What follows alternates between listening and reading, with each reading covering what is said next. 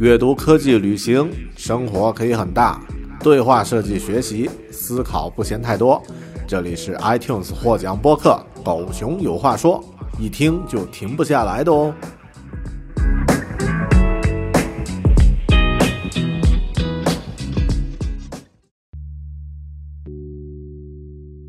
Hello，你好，欢迎收听独立知识型脱口秀《狗熊有话说》（Bear Talk），我是大狗熊。我的另外一个播客啊，全英文的播客节目叫做 Bear Academy。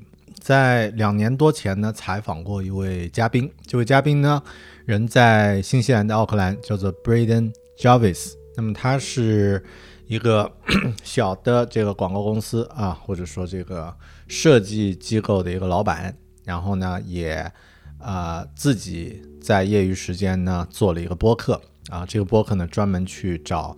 跟设计有关的大拿去做采访，那么，呃，我刚刚和他接触的两年多前呢，他这个播客刚刚开始，啊，采访了几期人，那么，呃，呃，算是这个新生的一个播客。那么我和他聊的过程呢，更多是聚焦在新西兰本地的设计的这个行业啊，做，因为一方面我作为啊这个做播客的人，想要更多的了解自己所。生活的这个城市和这个城市的人，还有呢，就是自己工作的行业。但这两年呢，我发现他这个播客做的还像模像样，非常好。就每个星期都有一个新的节目，然后每个节目呢都有这个视频的片段剪出，而且采访的都是一些在 UX 设计行业呃响当当的名字。那么最近，比如说特别火的这个其中一期。他采访了这个 Gerald Spool，那么这个人呢，在 UX 设计界的身份啊，相当于怎么说啊？呃，刘欢在中国流行音乐的这个行业的地位啊，这种身份，那么啊，也让我觉得特别好奇，他是怎么做到的？他是怎么做这些采访的？于是呢，近期呢，我 reach out 啊，联系到了他啊，说啊，两年多过去了，Braden 啊，哥们儿。这个要不呃，咱们再连一次先，然后来分享一下你这个播客的一些经验呀、想法呀。于是呢，有了这期节目。呃，这期节目全文是英文，我就呃呃，这个之后呢会放啊，就是在接下来的部分呢会放出这个英文的全部内容。这里呢是他的一些呃比较呃有意思的一些介绍啊。首先呢是在这期节目里面，他提到了呃。他在这个做播客里面学到的最重要的一点啊，或者说很有效的一个沟通的方法呢，就是看屏幕，然后进行这个主动的聆听的这种方式。我呃觉得这个习惯对我来说特别有帮助，因为每天我现在大概有每天至少一到两个小时的时间会通过视频和别人开会。那么啊，这种沟通形式其实就是为现代的这个疫情之后的世界准备的。当然我不知道，很多国内的朋友发现不太喜欢开视频打电话，啊，anyway，啊，这个是我学到的第一点。第二呢，就是在做播客的时候，你是要尽量的专业，还是要尽量的真诚？怎么去做的？那么他举了一个非常非常棒的例子，就是当你有一天要去做手术，啊，躺在这个手术病台的时候呢，这个医生进来了，医生就跟你说啊，我昨天。啊，今天早上这个出门怎么怎么了，反正就一大堆破事儿，我现在心情糟透了，如何如何？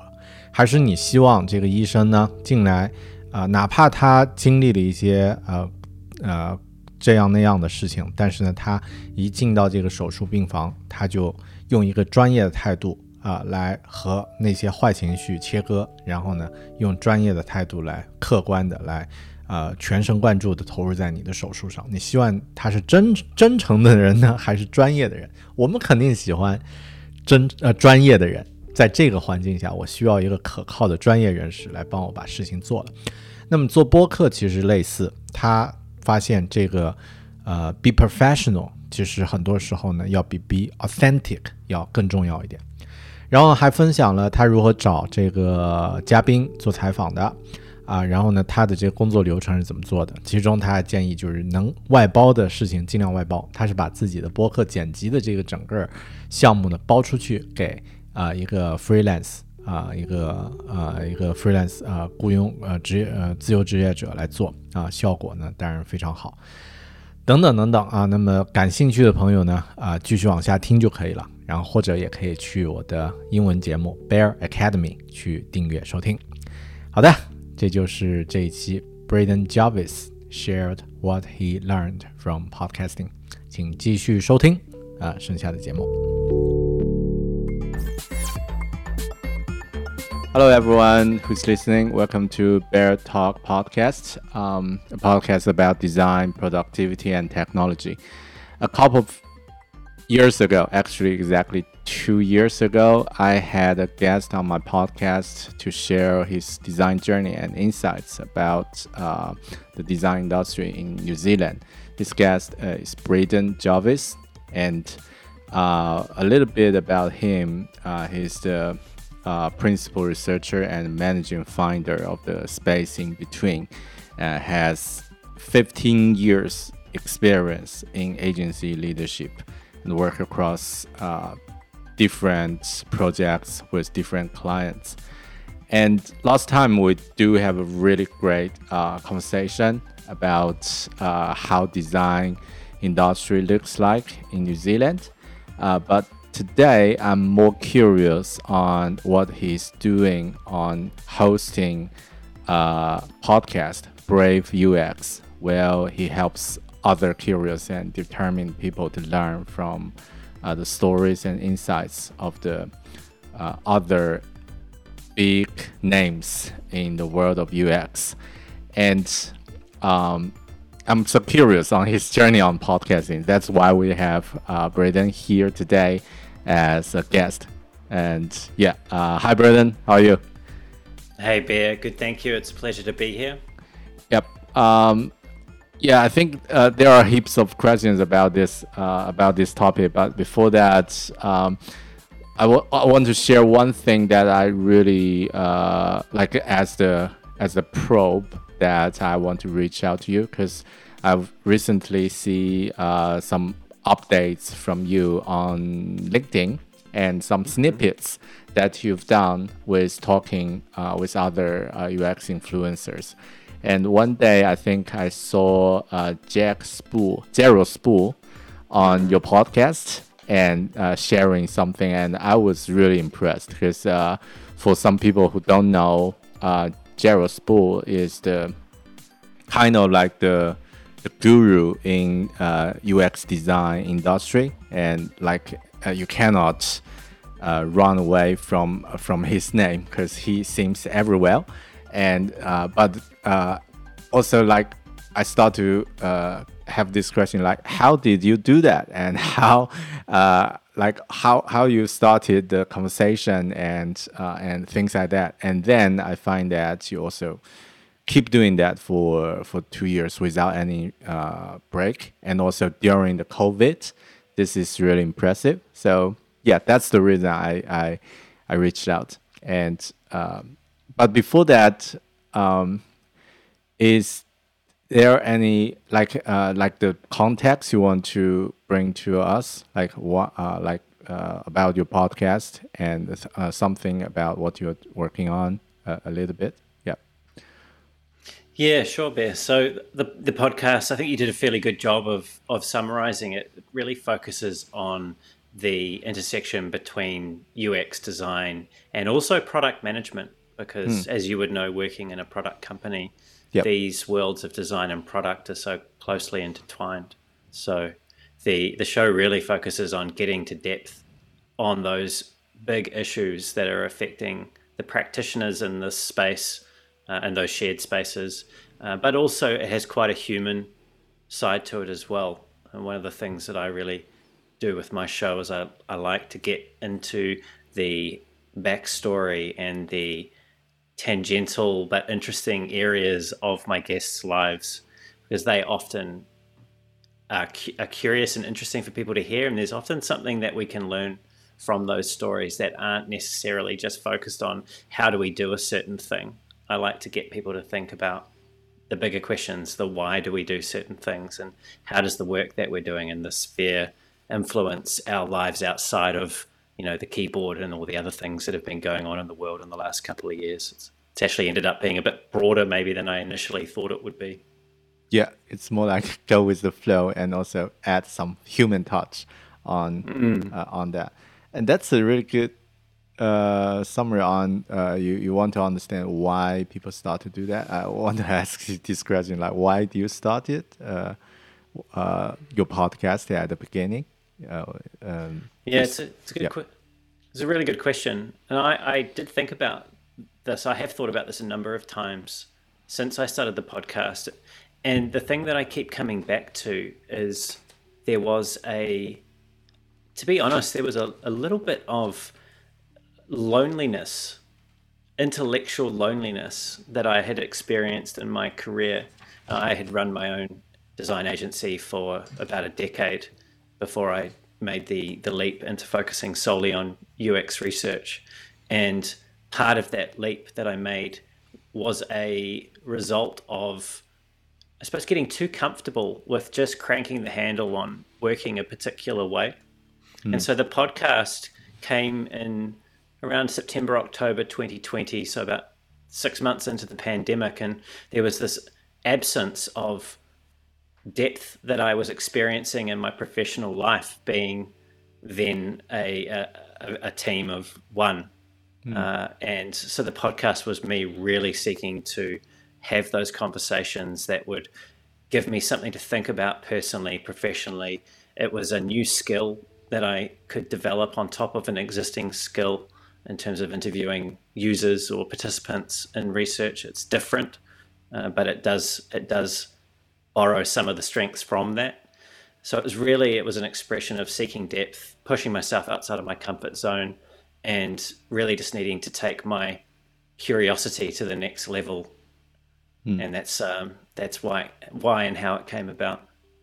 Um, that's I do feel a lot, a lot of resonate when you speaking of that uh, intelligent uh, intellectual loneliness especially when work with uh, with some specific projects. Uh, I think uh, as a professional designer, we're able to get things done, but how to get inspired, how to keep the thoughts sharp from from a bigger picture, and also how to how to learn things from different people without always speaking to the specific projects, and that's also like feels uh, the outcome. That's the outcome of doing the podcast. Uh, yeah, uh, mm-hmm. I do feel a lot of resonate, and uh, yeah, thanks for sharing that. I, re- I really like it.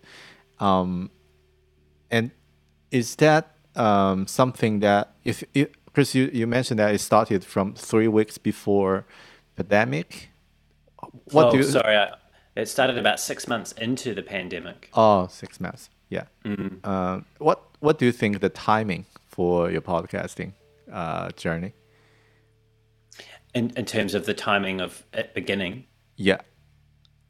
Yeah, I mean, I think the the timing is symptomatic of the time that we were in. Then, you know, we were all locked in our homes. There was really uh, nothing that we could do in our physical environment here in New Zealand. We we were essentially banished to home, and yeah. the only real connection we had with the outside world was through the screen. And for me, I'd always been a consumer of content. And I suppose I wanted to scratch that itch of intellectual loneliness, but I also wanted to start contributing something to the community that had been very good to me over the years, or I feel like it had been very good to me. And the kind of content that I would be proud of putting my name on, and the kind of content that I would like to consume. You know, so maybe that's a bit vain, in that respect. But I really did want to to put something out there that people could really get their sink their teeth into and would give them challenging things at times to think about. You know, and, and by that I mean I've had some uh, guests on the show that are outside of slightly outside of what most people would consider the comfortable happy path of design. Mm. So I've had people like Eva PenzeyMoog on who wrote Design for Safety and we really got into quite a deep discussion about how technology enables domestic violence in that issue and that episode. And for me, that was qu- quite it was quite. It was actually for both of us.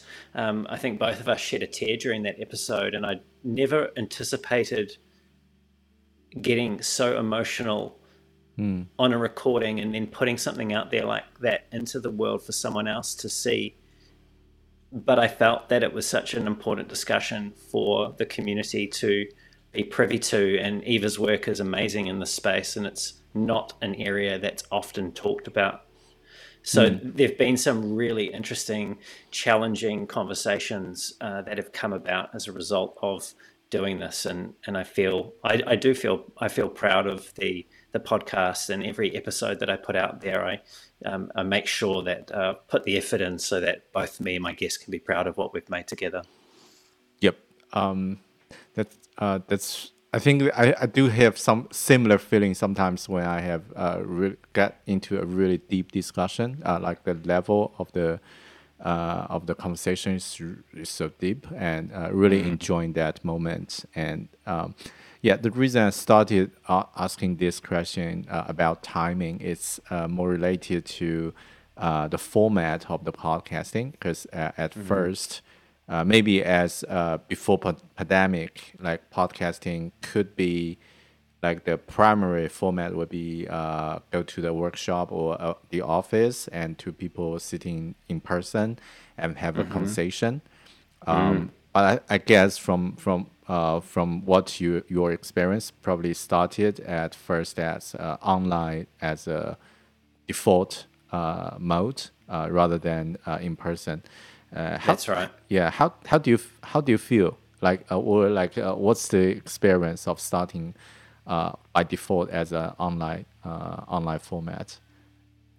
Yeah, there are there are things to learn about how to do this on the online format, as you probably know. But if people are listening to this on audio, what they won't be seeing is the way in which we uh, are looking at each other on the screen here.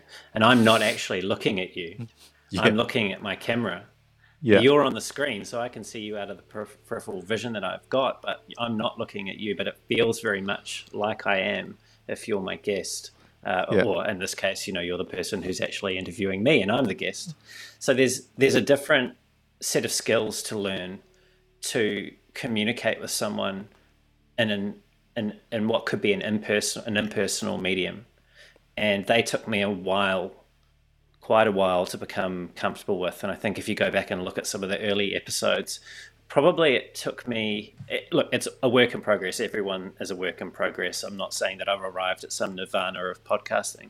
But i think if you look at anything under episode 10 it especially the first episode with steve bromley and he was such a gracious guest putting up with all my nervous fumbles and you know being number one being the guinea pig uh, there's a whole different way of interacting with a person on this medium to make it a pleasurable experience for people that are listening and watching, but also for the the guests that you have on the show as well, so they feel like you're really there with them and you're connecting with them. When of course you're not, you're just looking at a camera lens. Is there any tip, or maybe we can share the tip later? But uh, speaking of not looking at the people in, in with on the face, but looking at the camera. Uh, do you have any tip uh, to to make you feel comfortable and natural on on this format of communication? Yeah, you can get a camera that you like to look at. Would be a good one. yeah, invest no. a better one. yeah, get a get a good looking camera. Um, you spend a lot of time looking at it. I think it's just a case of practice. And I was actually working with a bunch of fellow speakers at Rosenfeld Media's Design at Scale conference this year. I was invited to open the conference as the first keynote speaker and mm. they put us into these little cohorts of, of, of other speakers so that we could help each other refine our talks and give feedback to each other along the way. So I think we put in about three months worth of preparation uh, in total, each of us, um, before we were actually speaking at the event. And one of the things that I popped into the Slack channel that we're on there with all the other speakers was that just practice this looking at the camera when you're having your regular daily meetings. So instead of sitting on Zoom or Teams or whatever you're using, and you know, like I'm doing now, Bear, I'm looking at you down on my monitor, right? Mm-hmm. And if mm-hmm. we are both doing that like we are now, neither of us are actually looking at each other. Yeah. Just practice looking at the camera. You know, t- turn off self view for a start because we're all slightly vain and we get distracted by ourselves. Turn that off and and put put your notes up or something over the video screen and just listen and look down the barrel of that of that camera. And after a while, it won't feel so strange, and it will me- it'll mean or it should mean that people on the other end feel like you're really paying them attention. That's that's a really good tip for me as well. Like looking at the camera, but pay attention on what you're actually listening and try to talk. And yeah, that's more like uh, to um, to active listening rather than just looking at the camera or looking at the, the screen uh, to the other person, but actually listening to what they are talking. And it, it's much better. Yeah. Uh, Thanks for the tip.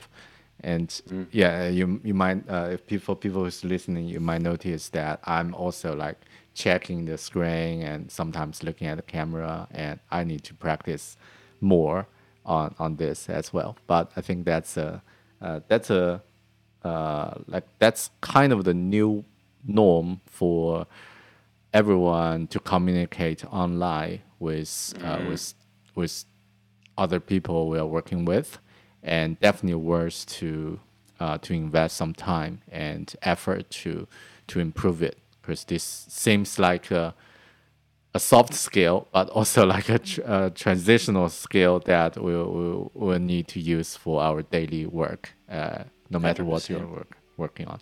Yeah. Mm. Um, back to the podcasting. Uh, what um, what the what what was the workflow that you're you're working on the podcast? Because uh, one thing that I was impressed at is you keep producing every week, like uh, it's a weekly podcast, uh, even without any stop, uh, any pause or break, and most of the podcast was just uh, interviews with uh, with other guests. So it's it should consider like the time you spend on reaching out, inviting, and yeah, that could be a lot of time to to to spend behind the scene. So how mm-hmm, how how's the mm-hmm. workflow and how did you get all the things organized? So, the first thing, if you are considering starting a podcast to think long and hard about, is just how much effort it will take to do on a regular basis. Do not underestimate that. I don't think I underestimated it, but I've certainly grown a deeper appreciation for just how much energy and effort goes into making these shows like Bears that we're listening to now, right? That you're listening to now work. It's a lot of effort. So I tend to do a few things to manage that effort and make it more manageable so I can live the rest of my life. The things that I do are I batch my invites. So I will carve out uh, a, a few hours every couple of months, for example. I'll research the people that I'd like to invite to the show, and then I will literally invite them one after another so that I can get that off my plate. I know that I'm going to get, you know, a fairly good response rate over the next week when people come back to me, and that I know that then I've got a lot a longer runway um, on top of what I already have booked in, and I don't have to worry and scramble around for guests. All right, so that's the first thing that I do.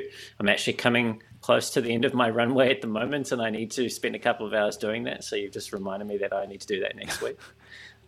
And the other thing that I've done over time is I have templated the assets or the elements that go into making a podcast work. So the show notes, the um, the discussion guide that I prepare for for my conversations with my guests. Uh, what else have I done? The LinkedIn posts, the tweet that I use to support each episode. I have a recipe for each of those, and I have built it in such a way that I'm able to take aspects of my show notes, build them into my LinkedIn posts, take an aspect of the LinkedIn post, condense it down into the tweet, so everything kind of layers on top of each other. It's still a lot of work. And one of the things that I should probably invest some more time in is finding um, a really great person to help me with some of that effort. But most of my effort actually goes into preparing for my guests. So I would spend, and perhaps this seems like an obscene amount of time, but I would spend at least a day to a day and a half preparing for each episode. Mm. What usually do you prepare? Like do some research about the guest or yeah. the specific topics that you want to talk? Yeah. So the my method for that and sorry, when I say a day and a half, day, day and a half, that's all up. That's not just prep. So that's prepping, recording, reviewing the edit, uh, writing the supporting posts. So each episode takes me about a day and a half to, to put out. So my, my method for prep is fairly extensive. I'll spend about four or five hours watching or listening to previous content that my guests have put out because I'm really trying to understand what their perspective is and then I try and find interesting areas of conversation that feel safe for them to start with, but that I can then open up into perhaps areas that aren't necessarily that they've talked about before or that build on top of other conversations I've I've had with other guests. So I look for those opportunities as well. So I'll go through, watch the content. I'll take some initial notes, maybe some really badly frame, framed questions down I then usually step away from it for at least a day and I'll come back to it then with the lens of actually pulling out the themes for the conversation. You know, what are the areas that this person's really got some strong perspectives on that we can get to depth at? And then I will start to craft the questions that I want to pose to them and I will write those questions as if I'm talking to them. Now, I don't necessarily read those questions verbatim when I'm interviewing them but I get myself into the practice of writing like I'm speaking so that it feels natural and that when I come to prepare for the show in the immediate half an hour or an hour before, I can reread my discussion guide and I get a sense of what the territory is available that we could cover. Uh, but inevitably, we only ever really cover about a third to a half of all the territory that I've mapped out in my discussion guide. So mm. it's hmm. quite it's quite an exhaustive process. But for me, I I err on preparation or over preparation because um, I feel that it puts me in the best position to perform to the level that I feel I owe my guests uh, yeah. who have given me their time and their expertise. Um, and that's just the way that I default to preparing for the show. Right. Um, that sounds like an enabler if you prepare properly or like uh, spend a lot of time to prepare, it's enable uh, the conversation to go to a deeper level or at least uh, in a ideal way that's according to your expectation. Uh, and also for the guest that feels quite natural uh, as a conversation. But for you, it's uh, might involve some hard work before that, or like more effort to be spent on before the conversation. Do, do you feel mm-hmm. it's manageable or like uh, uh, it's might impact uh, your your daily work and life for doing this? That's a very good question. It's actually a question I ask myself fairly regularly. I reevaluate where my energy and effort is going. You know, like you, I'm a father. I've got a young um, young family, and we have to choose how, how we spend our time and what what nourishes us, and that's that's many different things, or it should be in a in a life that's rich and full.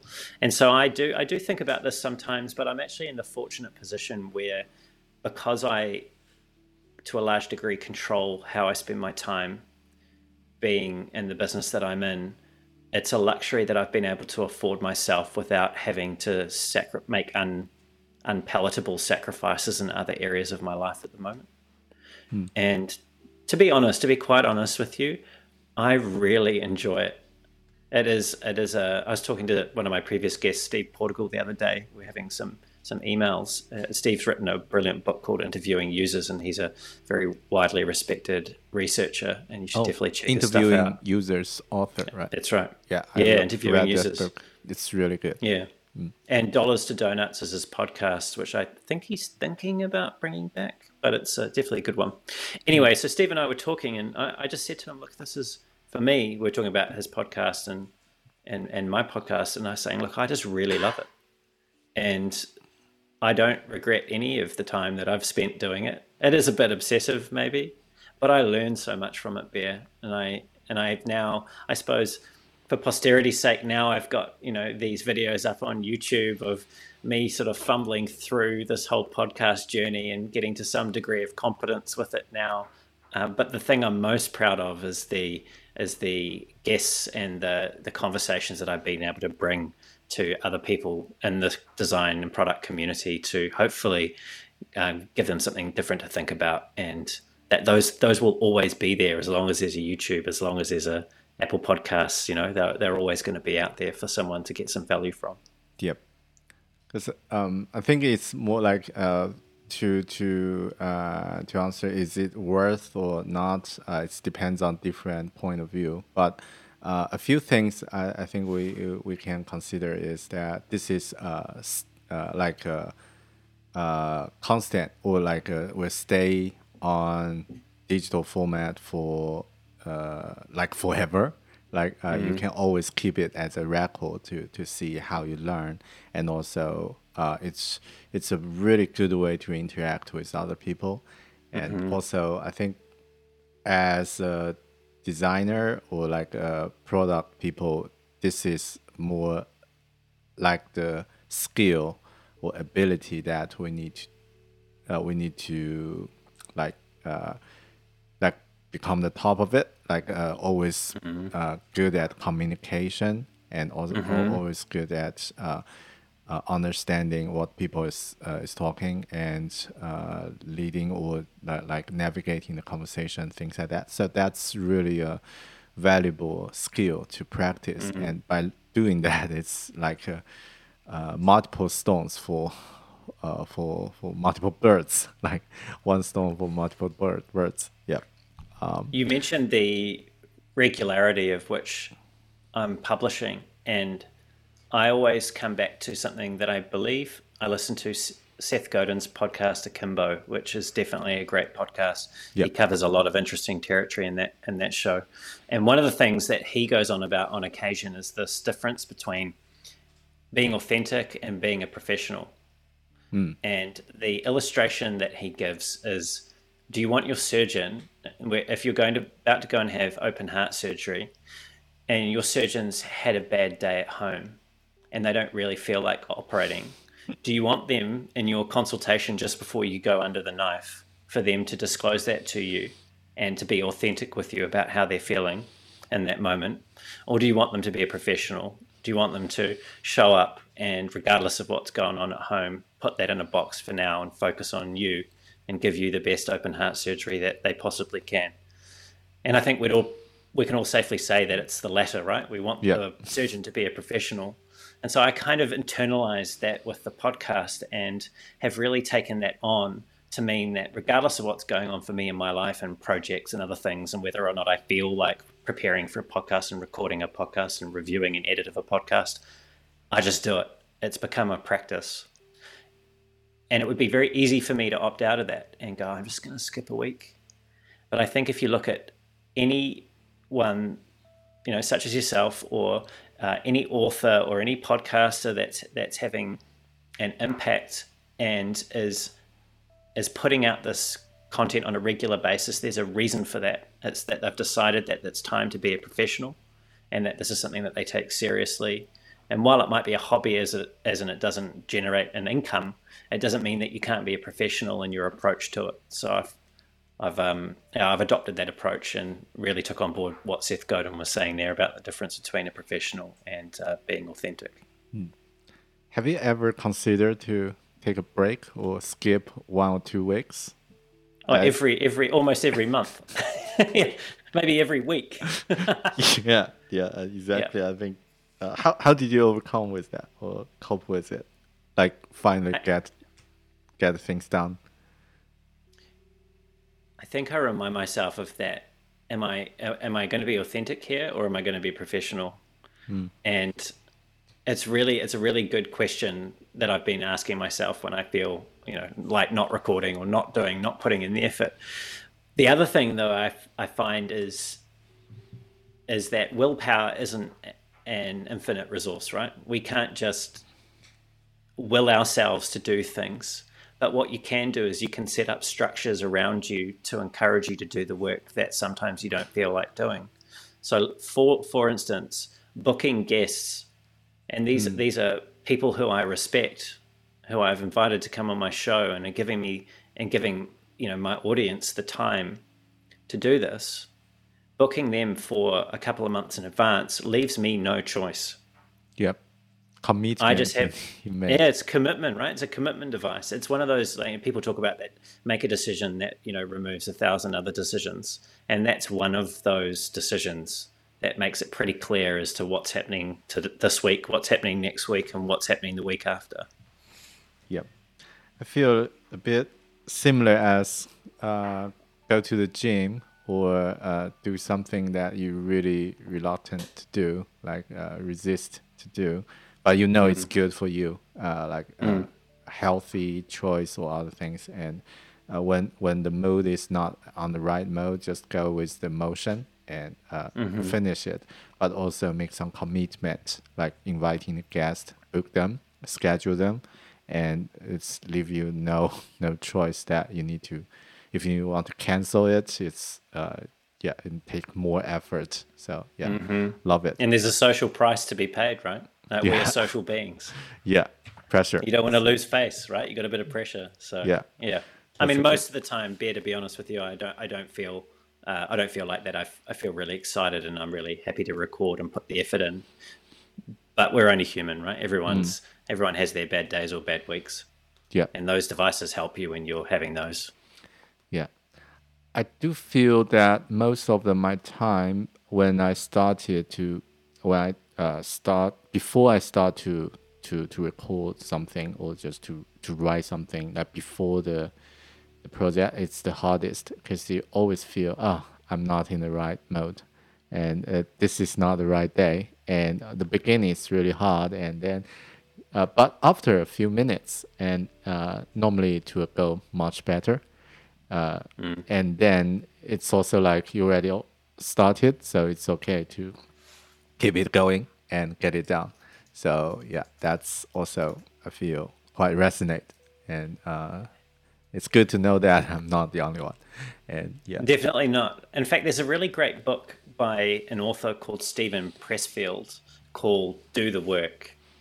And in that book, Steven explores what he calls the resistance, which is that little voice that we all have in our heads where we're procrastinating and we're putting off something and it's saying, oh, you know, oh, you don't really feel like that. You can just push that off till tomorrow, or you know, just watch that extra show on Netflix.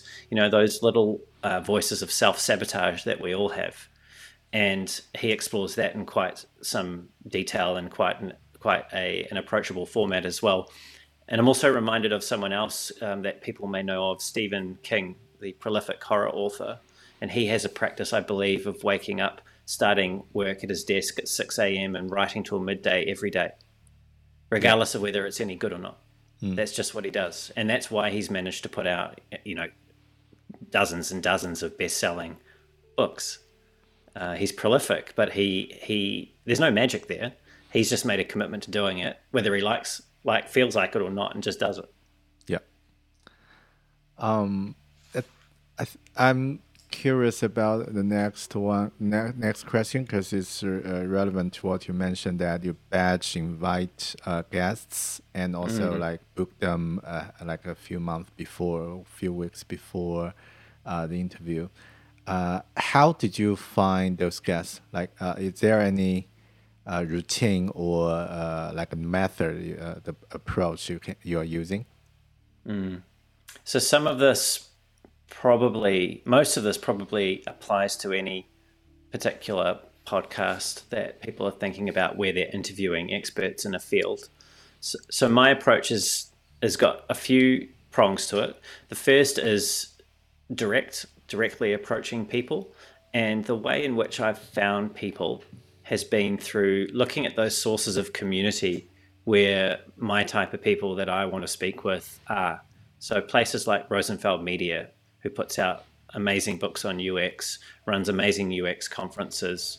Uh, also, a list apart, right? A list apart is another publisher in the UX Yeah. space. Again, really great resource looking at who's been writing books and people that write books have a perspective and they often will support that perspective with doing other podcasts or hmm. podcast interviews, talks, conference talks, things like that. So I know that I'm going to find someone that I can get a real look into their world and find it much easier to prepare for a conversation when I get a sense of who someone is. So that's one way. And then I'll reach out to them on LinkedIn. Hmm. And the, the other way that I've used is there's a couple of other ways. One is recommendations from previous guests. So once mm. I've, you know, now that I've I've got 80 of 88 or so recorded episodes, I've got 88 people who know other people in the industry that have worthwhile perspectives and interesting perspectives to explore. So sometimes I'll ask them. And then the last one that I sometimes rely, well, re- semi regularly rely on is actually asking my LinkedIn network, you know, who, who is it that you want to hear from? You know, who has not been on the show that really should be on the show? And Audrey Cheng, actually, who is my most recent guest in this week's episode, she's the CTO at Imagr, which is a really great New Zealand startup that's revolutionizing the um, uh, cart, uh, electronic cart, sorry, the physical cart experience in um, in supermarkets globally. Uh, she was actually put forward by a number of different people in, in, in the local New Zealand product and tech scene and design scene as a guest, as was Jodine Stoddart, who was a couple of weeks beforehand. Um, so that's also a, a, an area that I've um, asked people for some help, right? You know, um, bring people who they want to hear from, and there's always a few hidden gems out there that you just don't discover in your own research. Is there, is there any, um, like if we use like the the the, the churn rate? Oh, sorry, maybe the uh, how how much the percentage? How's the percentage of the people who never replied or reject or uh, compared to uh, you successfully uh, invite to your podcast, or you just don't care much about it? Uh, the, I haven't been tracking it, Bear, and maybe this is my ego talking here, but I would suspect it's fewer than 20% of people that don't reply or decline. I think I've had one decline, and you just have to respect that. I didn't ask why. It's not my place to ask why. They just didn't didn't want to be on the show, and that's okay. I've had probably the majority of every, everyone else that hasn't come back to me are just people that haven't replied. Um, but most people, uh, the vast majority of people have replied and, and, are, and are interested in being on the show. And again, I think that's part of the work that you put into selecting. It's almost self-selecting.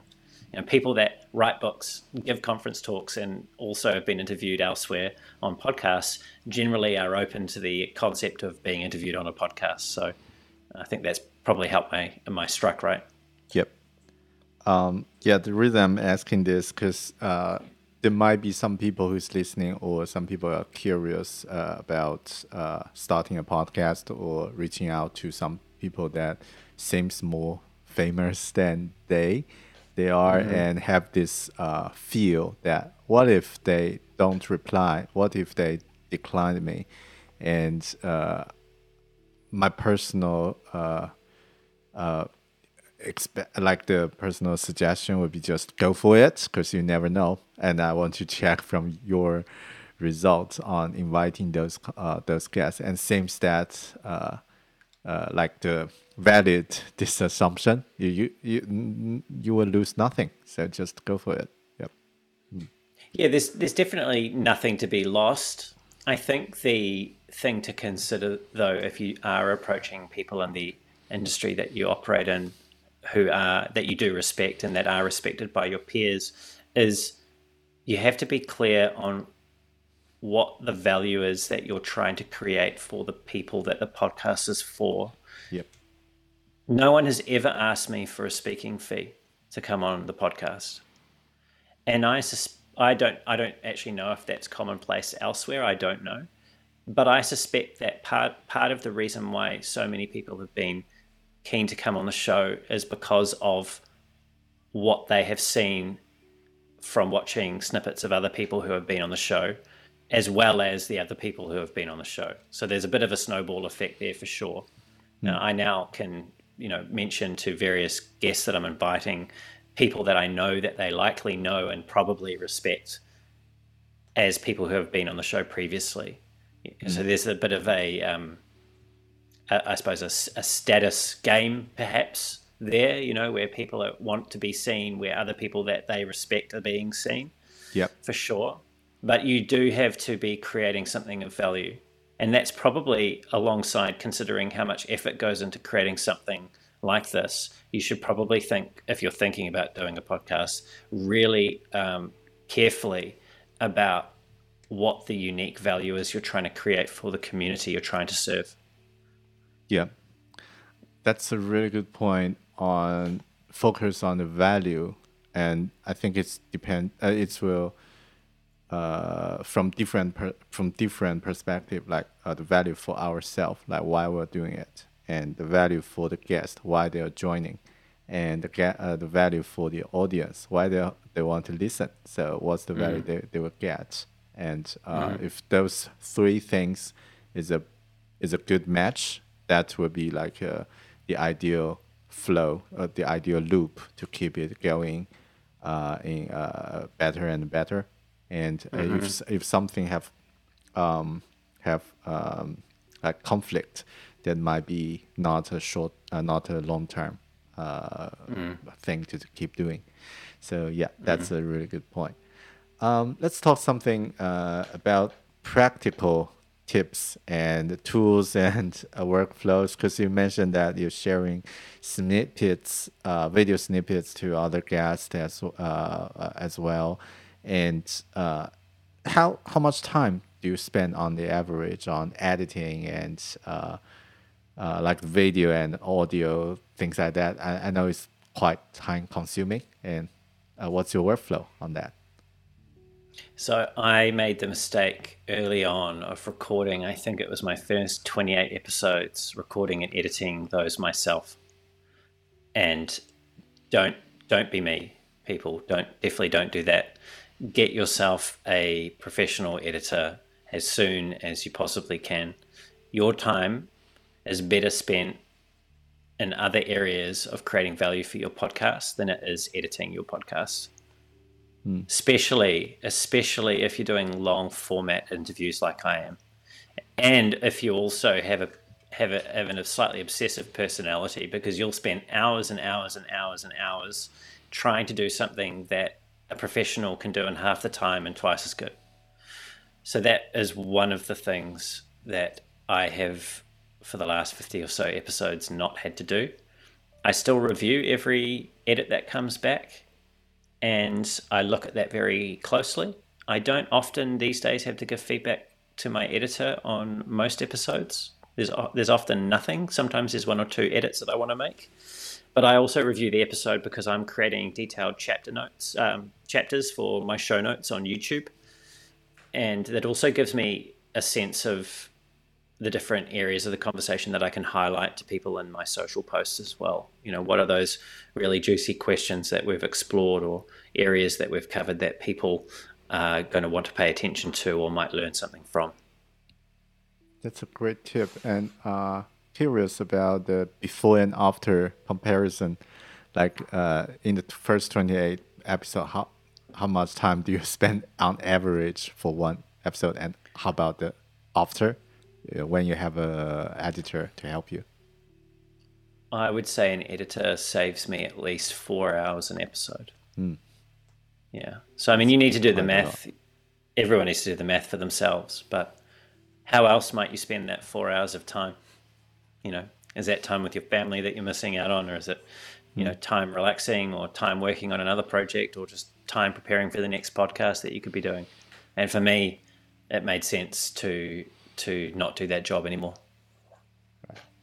Can I ask how much time, how much money do you spend on that, or like uh, on the average? Like, is there anything, uh, or, or like uh, what what the platform you're, you're finding uh, uh, an editor and outsource this this type of job? Any tips about mm. that?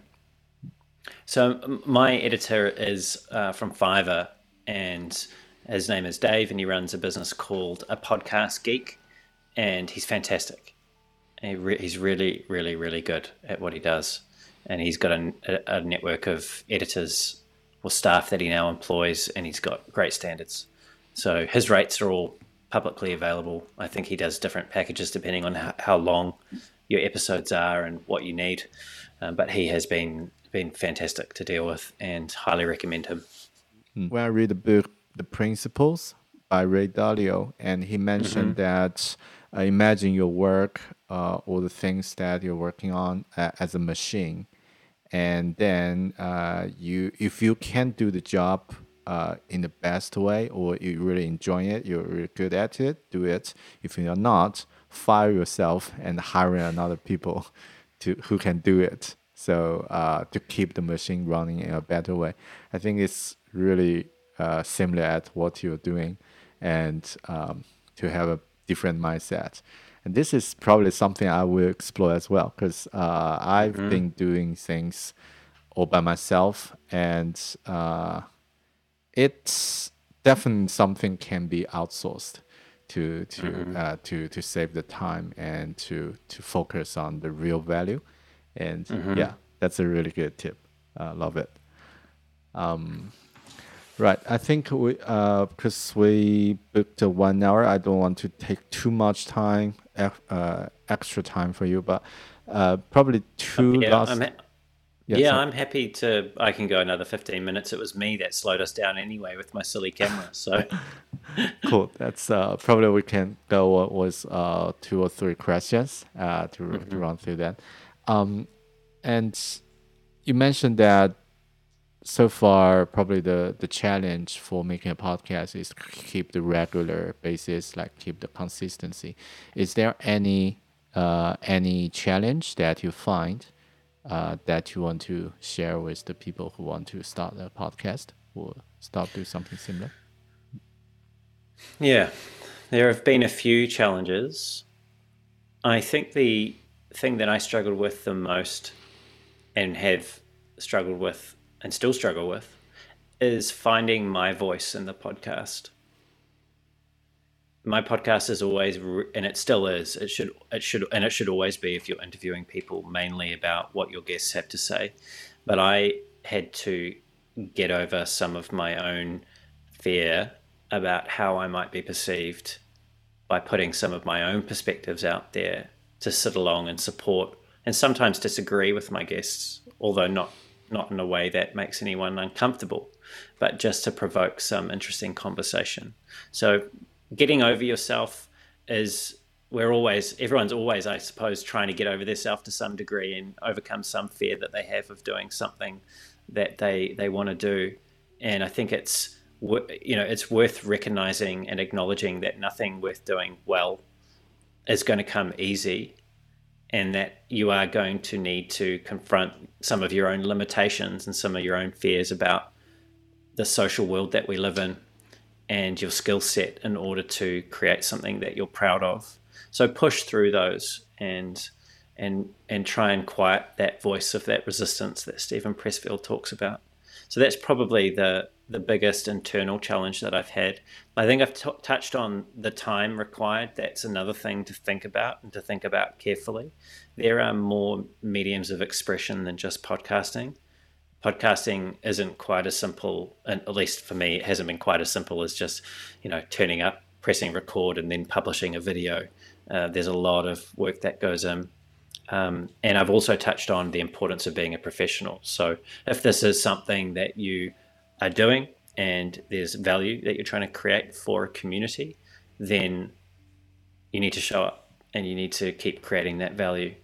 Not necessarily forever, but I'm reminded of something that Tim Ferriss talked about on his podcast when he was reflecting on you know how he's gotten to where he is with that show. I think he's up 500 plus episodes now.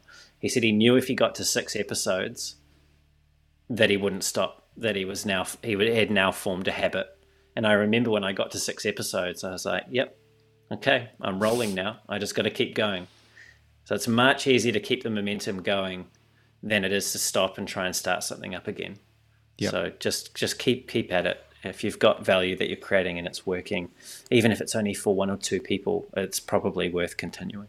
Yep, that's a great one. I really liked uh, uh, you mentioned that the challenge of finding your own voice. Uh, I think it's a, it's a really deep um, uh, topic because uh, it's more like to to find. Uh, do you want to show the th- learning progress process with uh, with your audience, uh, but to show you, you as a as a more like a, student to the guest, or you want to have a like a equal like a peer level conversation with the guest and uh, maybe get really uh, deep discussion on the specific topic, but uh, from the audience perspective, it might seems too too hard or too uh, too difficult to understand or like uh, without proper context and how to balance this point of view, like finding your voice. Uh, but that's a really good one.